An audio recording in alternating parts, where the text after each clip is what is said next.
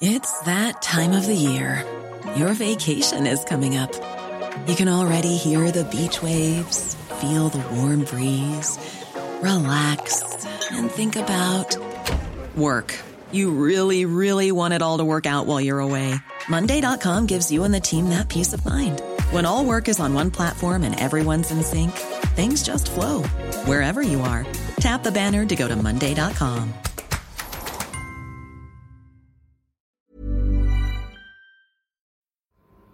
Luc Lignon est à ESH depuis 10 ans. Il est actuellement en lycée professionnel à Rieux-la-Pape.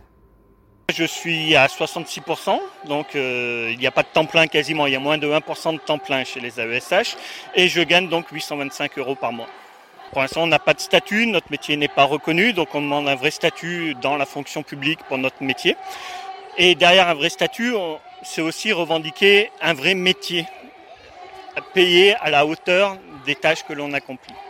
Ce qu'il faut bien comprendre, c'est que nos revendications, elles sont vraiment liées au handicap. Quand on demande un vrai statut, un vrai salaire, c'est parce qu'on ça signifie, si on n'a pas ce statut, ce salaire, que pour s'occuper de ces enfants-là, ils ne méritent pas d'avoir des gens qui ont un vrai métier pour s'occuper d'eux. De la même façon, quand on fait des revendications sur notre formation, c'est aussi parce que ça signifie que pour ces élèves-là, ils n'ont pas besoin de gens formés correctement pour être accompagnés. Donc nos revendications, elles sont certes pour notre corps de métier, pour, pour nos personnes, mais elles sont aussi pour la vision qu'on a du handicap dans notre société. Maman d'un élève en situation de handicap, Myriam a participé à la manifestation ce jeudi devant le rectorat de Lyon. J'ai un enfant qui est en grande section, qui est euh, porteur de handicap euh, multiple.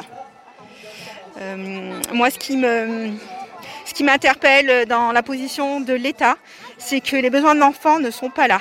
C'est-à-dire qu'un enfant accompagné, aujourd'hui, c'est un adulte qui aura le maximum d'autonomie plus tard. Euh, ce, qui, importe, c'est euh, effectivement cette autonomisation.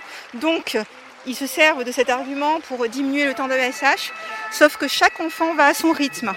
On ne peut pas demander à un enfant de 6 ans ou de 10 ans même, qui est toujours en hyperfatigabilité, qui compense tout le temps, d'être autonome parce que ça répond à des contraintes budgétaires. Ça, c'est pas possible.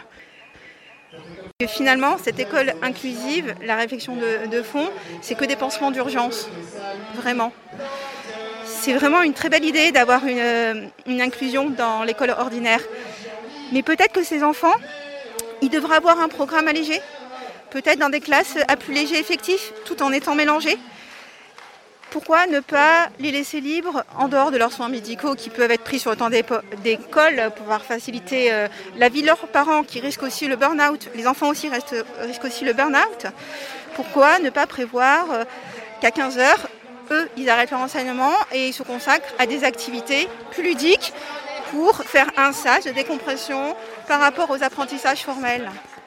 En tout cas, une chose est sûre, c'est qu'un enfant n'est pas porteur de handicap que 5 heures par semaine ou 18 heures pour euh, ceux qui ont une aide individualisée. Ça, c'est pas vrai.